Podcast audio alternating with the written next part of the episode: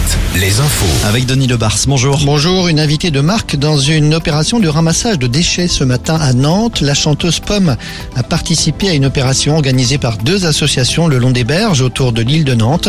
250 kilos de déchets ont été collectés et pour Pomme, cette escale à Nantes sera marquée aussi par un concert ce soir à Stéréolux.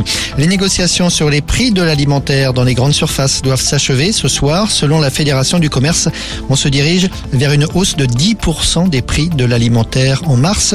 Et puis au Resto du Cœur, le nombre de personnes accueillies cet hiver a augmenté de 22%, 22% de plus que l'hiver dernier. La collecte nationale des restos se tient justement ce week-end à la sortie des grandes surfaces.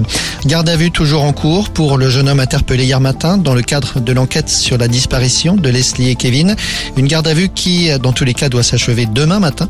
C'est un interrogatoire à l'issue duquel l'intéressé sera soit remis en liberté, soit mis en examen un ou plusieurs motifs. Notez que des perquisitions ont eu lieu chez ses parents en Vendée et en Deux-Sèvres et que ces derniers ont été entendus par les gendarmes.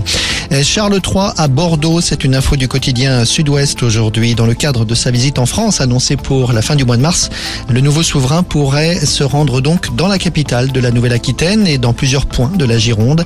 Ce serait le 28 mars. On passe au foot. Après la qualif de Lyon hier soir, suite des quarts de finale de la Coupe de France ce soir, avec les trois autres rencontres, parmi lesquelles Nantes lance à la Beaujoire. Coup d'envoi à 18h15 dans un stade vide. Le FC Nantes a été condamné en effet à disputer ce match à huis clos après la sanction infligée par la Fédération française. Des supporters nantais avaient utilisé des fumigènes lors de la finale de l'an passé au Stade de France. Et c'est interdit. Merci Denis, à tout à l'heure, 17h pour un nouveau point sur l'actu.